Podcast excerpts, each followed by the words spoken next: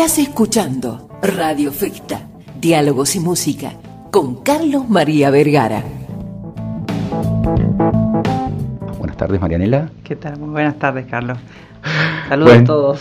muchas gracias. ¿eh? Viniste así volando, así súper apurada y ya te fuiste, ¿eh? ya, fuiste aplacando un poquitito. Bueno, Marianela, eh, tenemos un montón de temas para hablar porque Copaipa es bueno, una cosa sumamente importante para la ciudad de Salta. Eh, a ver, podemos ir enumerando algunas de las cosas que vamos a hablar. 60 años de Copaipa, no sé cuántos presidentes varones antes de que llegara usted, la primera mujer, eh, dos años sin hacer nada y ahora retomando múltiples actividades. Así que bueno, el tema de la seguridad, el tema de, bueno, muchas cosas que quiero hablar con usted. Pero antes de eso me gustaría que me hable de usted misma, ¿eh? de su carrera profesional, su ingeniería. Sí, siempre es tan difícil hablar de uno mismo cuando es mucho más fácil hablar de una institución, ¿no? Yo soy ingeniera, recibida en la Universidad Nacional de Salta.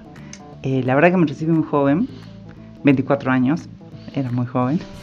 este, y bueno, como todos los chicos, cuando empieza que no sabes por dónde empezar, a dónde dirigirte, qué hacer, tuve unos primeros años de gestión eh, de secretaria de Obras Públicas en la localidad que yo amo, vivo, que es La Caldera. Eh, después dije, no, esto no me gustaba, fue un mal momento del año 2000, 2001, la verdad que fue una crisis impresionante en el país. Eso me llevó a decir, bueno, ¿qué hago en mi vida? ¿Qué más puedo hacer? Eh, yo, ya, yo era, trabajaba y era pasante en el ANSES. Mira, siendo estudiante había empezado en el ANSES. Y digo, bueno, me voy a dedicar a la docencia. Eh, bueno, y ahí empecé mi carrera docente. Eh, la verdad que con todo orgullo y la verdad me enorgullece tremendamente de ser docente en la Universidad Nacional. Eh, estoy en plena gestión también en la universidad eh, y hacemos eso, ¿no?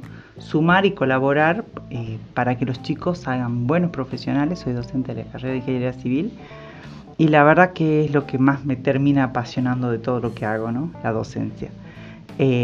Podré haber hecho algún tipo de obra, algunas cositas, pero la verdad que no, lo fuerte nunca mío fue la, obra en sí, sí, gestionar proyectos, proyectos de inversión.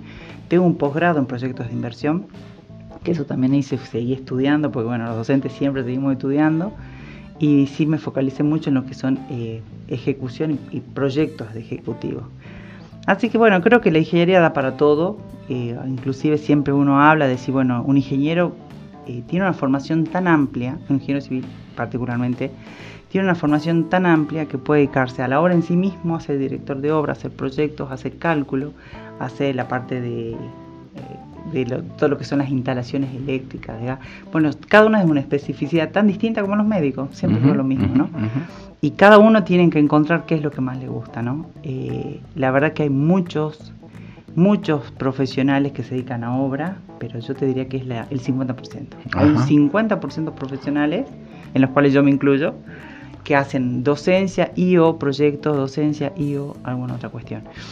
pero Marianela, usted, eh, perdón la interrupción, pero usted, digamos, si ya apenas recibida, ya estaba involucrada en cuestiones eh, políticas, por así decirlo, y ahora es presidente del COPAIPA, digamos, también tuvo una inclinación hacia justamente la política, ah, hacia, hacia, hacia, lo dirigencial. Sí, claramente me gusta, porque además, bueno, vos sabes que hice política partidaria, hago política de gestión dentro de la institución, hago política de gestión en la universidad.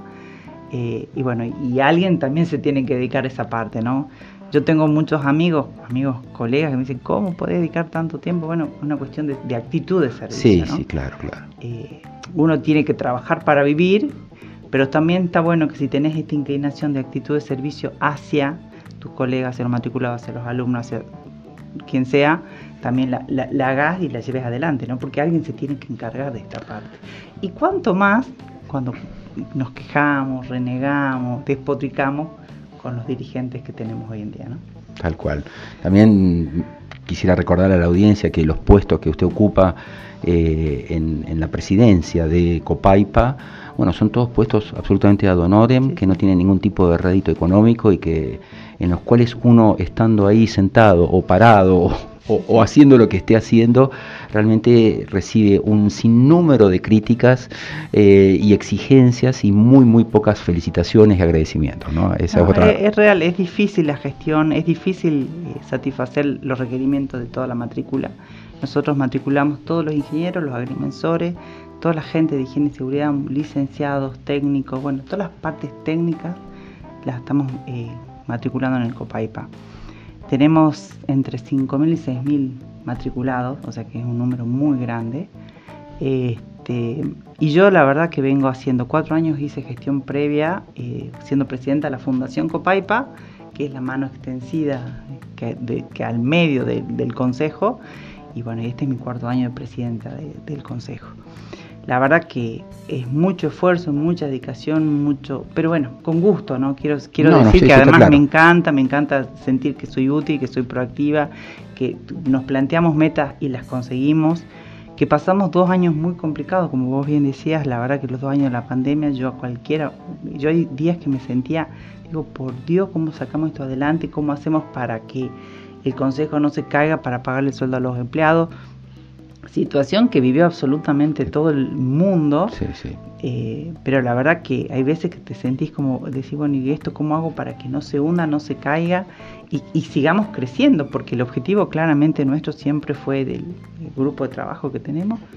Es decir, bueno, que el Copaipa sea una, tenga una imagen muy positiva en la sociedad, que sea órgano de consulta, que cumpla el rol, además de control de la matrícula, además del ejercicio profesional, además de, todo lo que hacemos, que es el control de la seguridad pública, porque básicamente Copaipa se encarga de eso, también es brindarnos a la sociedad, a toda la sociedad salteña, y, que nuestros matriculados sientan que son representados. Y cualquier inquietud que tenemos, porque siempre me dicen qué es ingeniería, y acá hablo de ingeniería en general y técnicos en general, ¿no?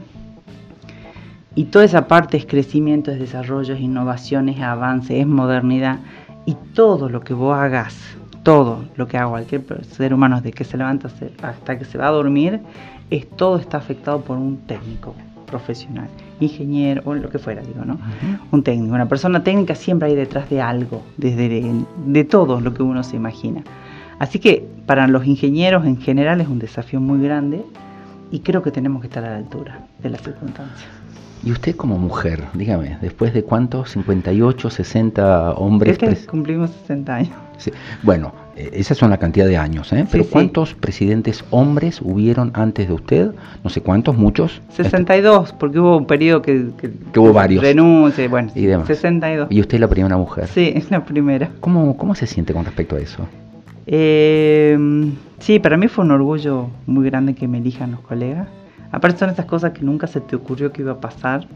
Eh, pero yo digo, eh, porque bueno, vivimos en una sociedad muy machista y es difícil pensarlo y, cuando a mí me, lo, me dijeron, no, queremos que vos seas la presidenta de la institución, yo dije, bueno, qué orgullo, qué honor. Este, y después me puse a pensar y, y, averigüé, en ningún otro colegio hubo presidentas mujeres, ni los abogados, ni los contadores. Entonces dije, pucha, no, esto no es únicamente de los ingenieros, digamos. ¿no? Mm. Y, también es cierto que yo entré en el mundo de la ingeniería a los 18 años, entonces uno se acostumbra y, te, sentí, te sentís cómoda, digamos. Yo jamás me sentí incómoda eh, con los amigos y colegas, jamás me sentí incómoda. Pero no eh, deja de ser un orgullo para usted. Sí, pero por supuesto, por supuesto. Pero también creo que no es una cuestión de... A ver, tiene que ver un poco el género, eh, pero también tiene mucho que ver la dedicación y la capacidad de las personas. Seguro que sí. Cuénteme por favor acerca de bueno los objetivos de, la, de, su gestión, lo ya conseguido, lo que está a punto de conseguirse y lo que a usted le gustaría al cierre del momento de entregar eh, la presidencia, que esté absolutamente terminado, cerrado, completo. Nosotros hemos crecido mucho eh, desde hace varios años que venimos en, crecimiento. ¿no? Nosotros teníamos un edificio en la parte de infraestructura. Nuestro objetivo era terminar el edificio sobre calle Subiría. En mi primer año de gestión pudimos inaugurar el quinto piso, que es un quincho hermoso. Eh, después tuvimos un año de pandemia, no, no pudimos avanzar.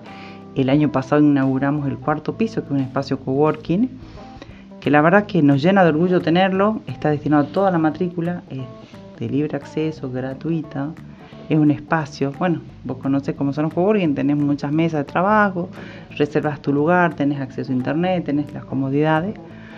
Eh, eso lo inauguramos el año pasado. Después también inauguramos hace dos años el predio que tenemos en Campo Alegre, eh, nos dieron como dato muy lindo donde estaban antes las chicas del Liceo Naval. ese, ese predio es nuestro, que lo compartimos con la gente de turismo. Y la verdad que lo habíamos inaugurado, lo acondicionamos, reparamos la casa, hicimos unos quinchos, unos asadores.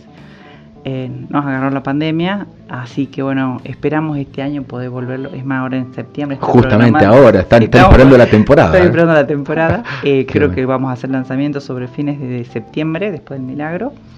La temporada de verano, la verdad que la caldera es tan lindo que, bueno, cuanto más que tengamos Usted, un ahí. Es su casa, es el patio de su casa. Es el patio de mi casa, pero bueno, igual es hermoso el lugar, ¿no? Y también inauguramos una casa anexo en la calle Alvarado, que también está destinada a los matriculados para cursos, eventos familiares, un asado, una reunión, que es muy linda la casa también. Qué bueno. Y sobre fines de este año que termina mi mandato, ahora el 30 de noviembre, eh, espero poder inaugurar también en septiembre, está previsto la inauguración del tercer piso eh, así que bueno, eh, más que satisfecha con el resultado, esto significó una política de gestión, de, manejo de cuentas, de ahorro, de bueno, todo lo que vos te puedes imaginar, lo que te cuesta terminar una obra. Pero bueno, vamos a poder terminar el tercer piso y ya con eso terminamos el edificio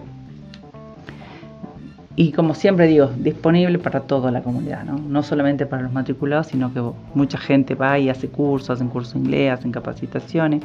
Bueno, fíjate que... Tocan bandas. Sí, sí. Tocan bandas, tuvimos un ciclo de... Este año hicimos un ciclo eh, cultural los viernes de algunas bandas. Ahora también vamos a ver si seguimos en septiembre, un poco por el frío, un poco también se nos complicaba. Este, así que bueno, estamos, pudimos hacer nuestra cena, de 60 años. Así que la verdad que muy contenta, muy contenta. Son las 14 horas 51 minutos en toda la República Argentina. Si recién te enganchás con Radio Festa, te cuento que estoy dialogando en vivo y en directo al aire en este momento con la ingeniera en construcciones Marianela Ibarra. Ella es presidenta, presidente del COPAIPA.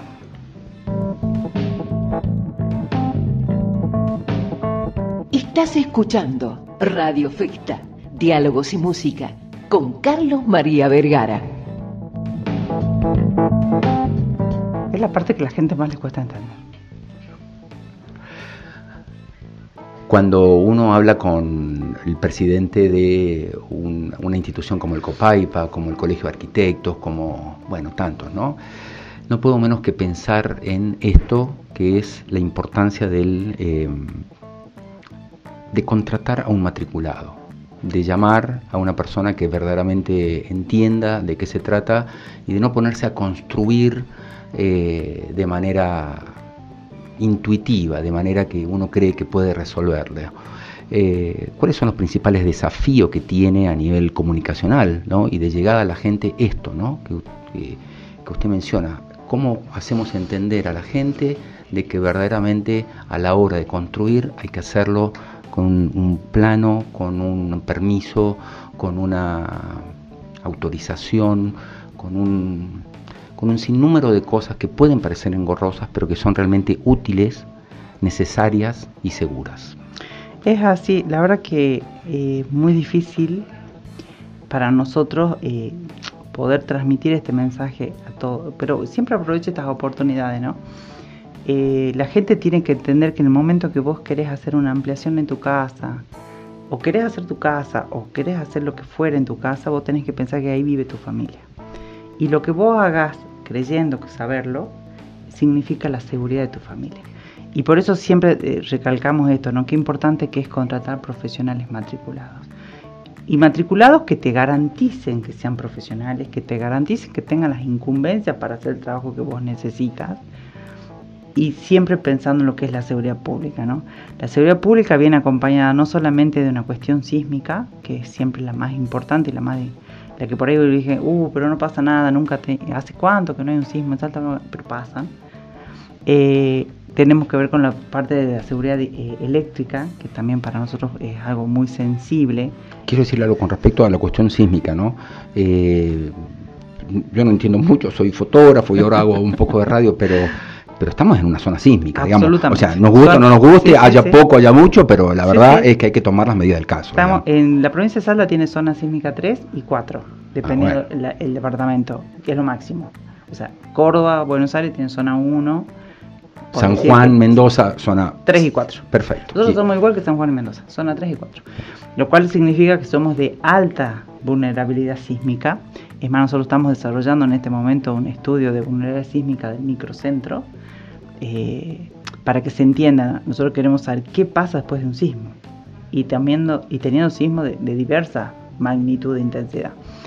Pero volviendo a lo que es la seguridad en general, nosotros tenemos por un lado la seguridad sísmica, eh, que en nuestro caso es alta.